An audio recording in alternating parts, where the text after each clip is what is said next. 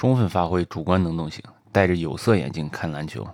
这里是信球电台，全网最主观的篮球播客。我是 Ricky，I'm Gary，我我是谁？我是 Jason。欢迎 Jason，欢迎 Jason，今天又来了。Jason 是知名不不知名莫吹对吧？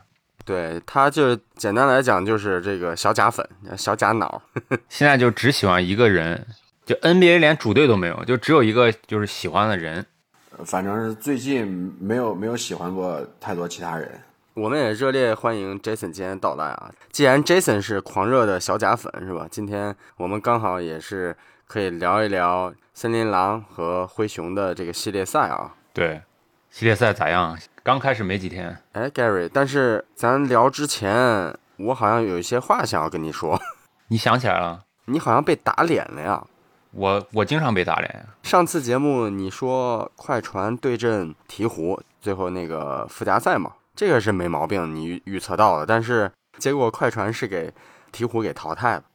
就我万万没想到，保罗乔治没上，好像是触发那个新冠协议了，那没法儿呀，就输了。那没有保罗乔治和有保罗乔治这个球队差别还是挺大的，不像灰熊是吧？无莫雄和有莫雄就是差别不大。OK，那今天 Jason 来了，我们必须聊一聊这个灰熊，对吧？这场球大家都看了嘛？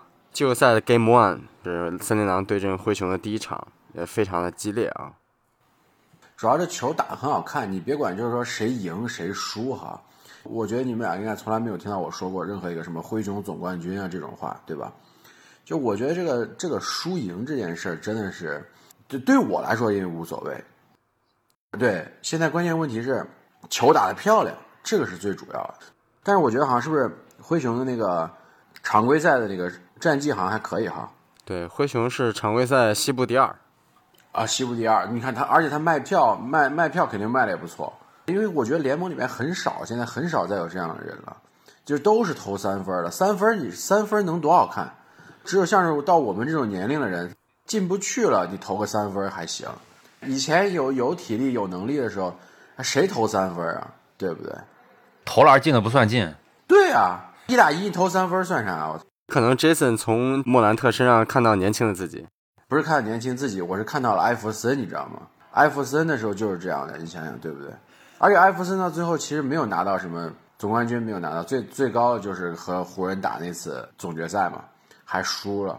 但是我觉得莫兰特属于是那种，他可能会改变这个球迷，就是咱们现在去的这些所谓的野球场打球的方式。你又看到一个小个子球员，然后有着绝对的天赋，疯狂的这种弹跳，他又在开始去冲击篮筐、冲击内线。对，就是有那种心去冲击。你说莫兰特他运球，他的这个节奏啊啥的，他不属于是那种特别好。你像艾弗森属于那种运球特别花里胡哨，然后那种有节奏型的那种变向啊啥的，他他好像就是身体素质特别的那个出众，就往里怼。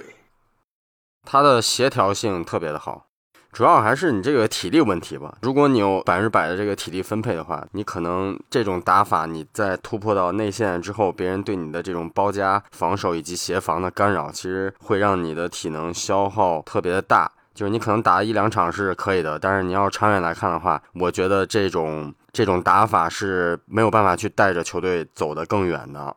就刚才咱们说这个这场球的大体感受啊，然后呃，包括之前这个呃季后赛的前菜，这个附加赛，我是被爱德华兹给圈粉了。就爱德华兹这哥们儿行，这这小朋友我感觉长得真像乔丹，是不是？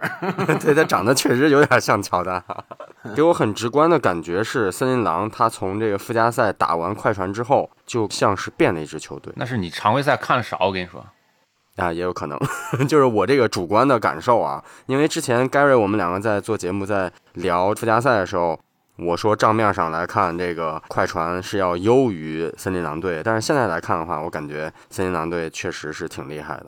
这个我也是通过这个看球吧，给自己上了一课，优化了一下自己的认识啊。不是因为森林狼以前人们认识他就是唐斯嘛，而且森林狼算是个小球会嘛，关注度不是很大。你像，尤其是我们这个年龄看看球，一般不会太看森林狼这个球队，对，可能还是胡勇啊、篮网这种球队。堆明星嘛。但是显然他们这些，因为这两个队我们之前也聊过嘛，他不光有爱德华兹，有唐斯，有贾莫兰特，其实他们很多非常年轻的球员。你像那个爱德华兹，他是二零二零年的状元，贝恩是灰熊的嘛，对吧？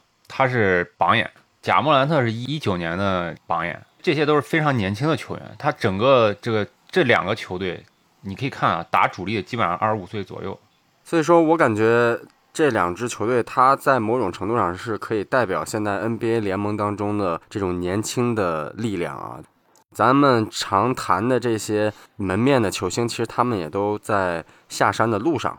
我们来聊这两支球队，其实从某种程度上是在关注这个 NBA 的未来嘛。对，这这个比赛我是不关心胜负的，这这种比赛是谁赢都可以，但是这个比赛是真的好看，这 NBA 的水平真的是这样看完还是不一样，还不是说谁都能进 NBA 打球，还是特别是之前你们让我看 CBA 的比赛是吧？没说 CBA 不好，但是 CBA 比赛确实不好看，说实话。我之前看了 NCAA 的比赛，NCAA 比赛很好看，就是那种最最纯粹的那种篮球，就那种激情的那种篮球，但是 CBA 看不到。而且你看这两个队啊，你看这两个队啊，就是森林狼和灰熊，所以其实你看的是能进季后赛最快节奏的两个队。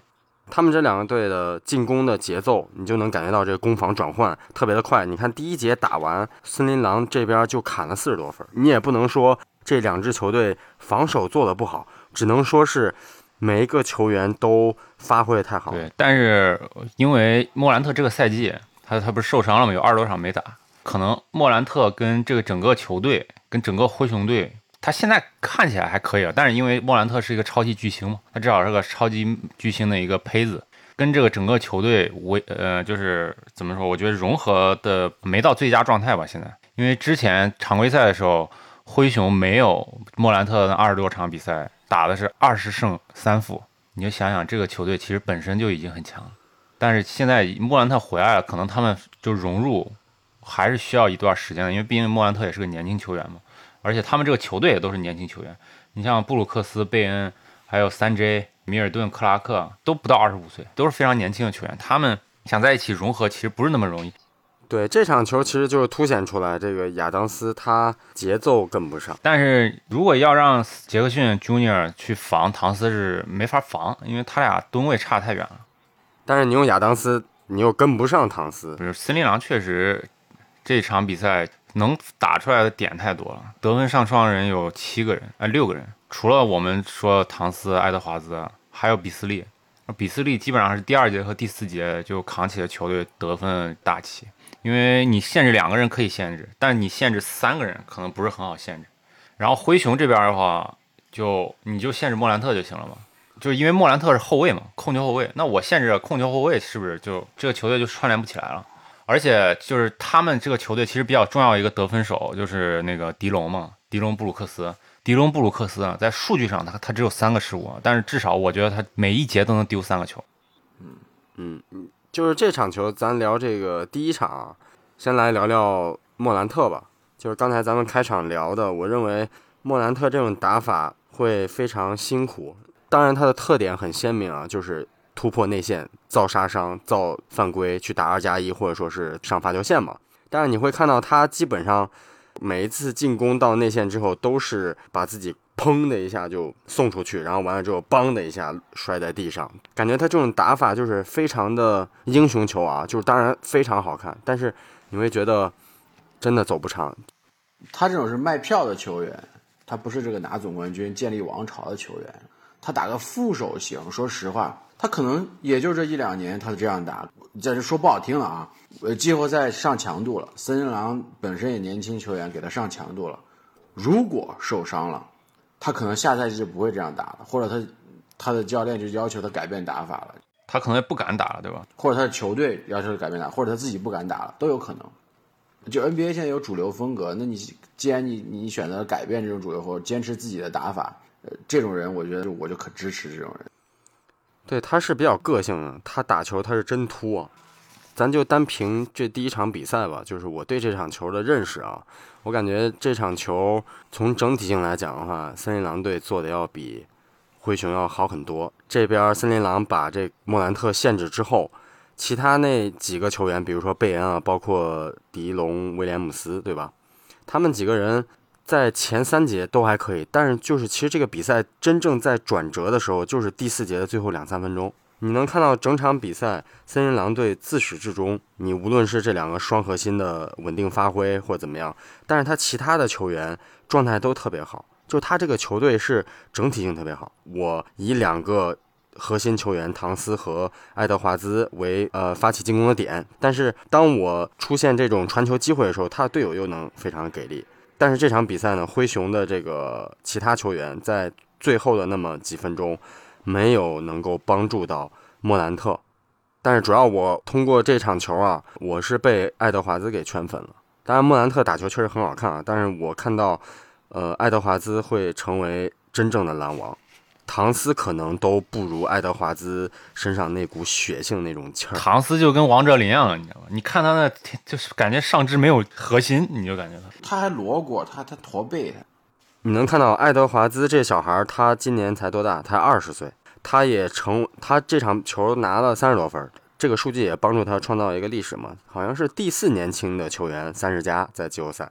所以说，你看他才二十岁，现在打球在，而且是他第一次进入季后赛。你客场去打球，看他持球那个状态，就是不慌不忙，需要站出来的时候，莫兰特有几个球突破到内线，直接给摁下来了。他又有外线投篮，而且还有内线突破。你刚说创造记录，他不是得了三十六分吗？然后结果第二天，第二天七六人马克西得了三十九分。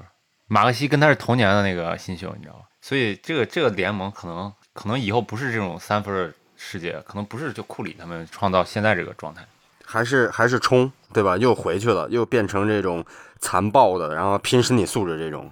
可以可以，看来咱们到这个四十岁的时候有好球看了。呃，其实我们聊灰熊和森林狼的球，我们不是在聊这个一场胜负，而是在聊 NBA 联盟未来三到五年，甚至五到十年的一些可能性，对吧？嗯，我我想说，你说库里从他进联盟，其实他就投三分，但是那个时候好像三分还没有像现在这样。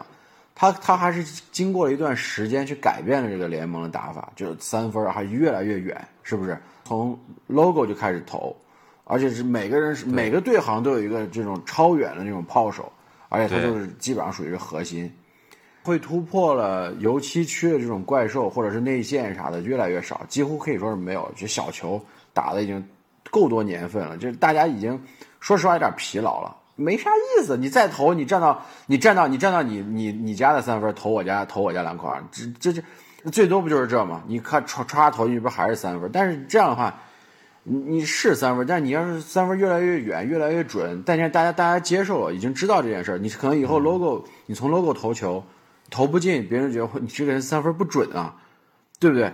那但是但是这个东西就是我觉得很快会疲劳。你三分不就那一个样子吗？就就越来越远，你还能咋的？但你在里边，你往里面打，你从你你怎么突到？你怎么突进去？你怎你怎么摆脱第一个人？你怎么躲掉第二个人的？对不对？你最后盖帽，别人上来盖你的时候，你怎么躲到第躲掉第三个人的？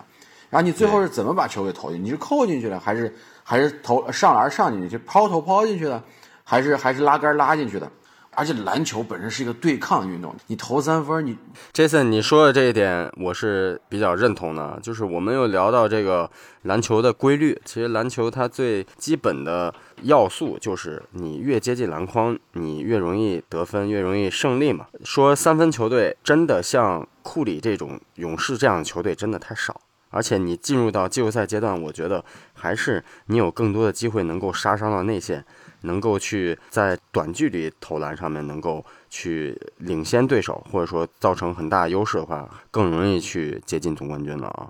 森林狼对灰熊这场这个第一场球啊，我们能看到最根本的这些差别还是在内线的实力上。唐斯其实这场球他为什么能够打的就是这么好的数据啊？他还隔扣三 J 对吧？三 J 防守的面积也挺大的对吧？盖帽在联盟当中也是比较厉害的封盖。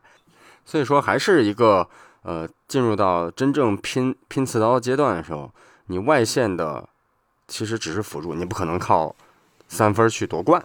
它就跟金字塔是一样的嘛。金字塔你打这个地基的时候，你就是靠那些源源不断的两分，源源不断的杀入内线，源源不断的罚球，把你这一场比赛一百二十分你把这前七十分、八十分拿到手里了，后面的几十分是看你在三分线外围扔三分。那为什么为什么湖人能拿三连冠？他要是全靠科比在后面扔外面扔三分，他那个铁的就他那个铁的这个劲儿，他能扔啥三分？你说对不对？那不是奥尼尔搁里边咣咣咣一顿打，他自己往往往里面一顿冲，偶尔投个三分，那属于叫做画龙点睛，是不是？雪中送炭，不是不是不是那叫什么锦上添花，雪中送炭还是得靠往里面杀，艾弗森那样的往里面杀。今天我们聊到这个篮球的制胜规律，篮球它到底是应该是什么样的架构？是像现在的已经流行了近十年左右的小小球时代啊，还是说它最终还是会回到这个基本的规律上，也就是巨人运动？对，你说你和我还有 Gary，咱们三个人没有加入到 NBA，它其实就是一个原因。因为咱们个子不够高，对不对？那周琦了，个子是一方面。对，你在基本的起跑线，你个子同样高的情况下，你还有这个各种素质的这种加权，然后才能够决定你。当时我记得我很我很小的时候，你知道吗？就是我我爸告诉我说，你要是这个投篮儿，你要是不管在哪儿，场上不管在哪儿，你一投就能进，那你就不用长个儿了，你你就搁哪都能投进。就是而且就是百分就是百分之九十多命中率，这库里基本上也不说他达到，就是说就库里就属于是这种，我觉得照这个模子出来的人，他风靡了这么久，我觉得够本了，对，可以了。你这到老的时候，你你加入随便加个球队，像雷阿伦那样，你你当一个关键射手，当一个角色球员，比如说你替莫兰特打一下这个，当他的底角射手，他能打很长时间。库里。对他打的时间说不定比詹姆斯时间还长。那肯定，他这种只要平时走路小心一点，就别崴着脚，啥都啥都好说。崴着脚也不影响他投篮，说实话。就是我总感觉像像库里这种这种类型球员，他会投个三分，因为他投个三分很远，然后他这很人也也很也很接受，很喜欢这种。但是我觉得这种不刺激，你知道吗？就篮球原本就应该是很为什么家里人很多人不愿意让小孩去打篮球的？哎呦，太危险了！你是撞了受伤了，太危险。你要是给妈妈说，我只在我只投三分，妈妈妈妈肯定说，那你去打球吧，没问题的。你只投三分哦，不要往里面去哦，肯定是吧？都是这样的。为啥有这么多现在？你看的那网红的加进来，就是因为他们也开始投三分的，他们发现三分也能投到，他们也能打比赛的，那就一直投啊。他会往里突吗？不会啊。所以说这个，你要真打老爷们儿那种球，他们是打不了的。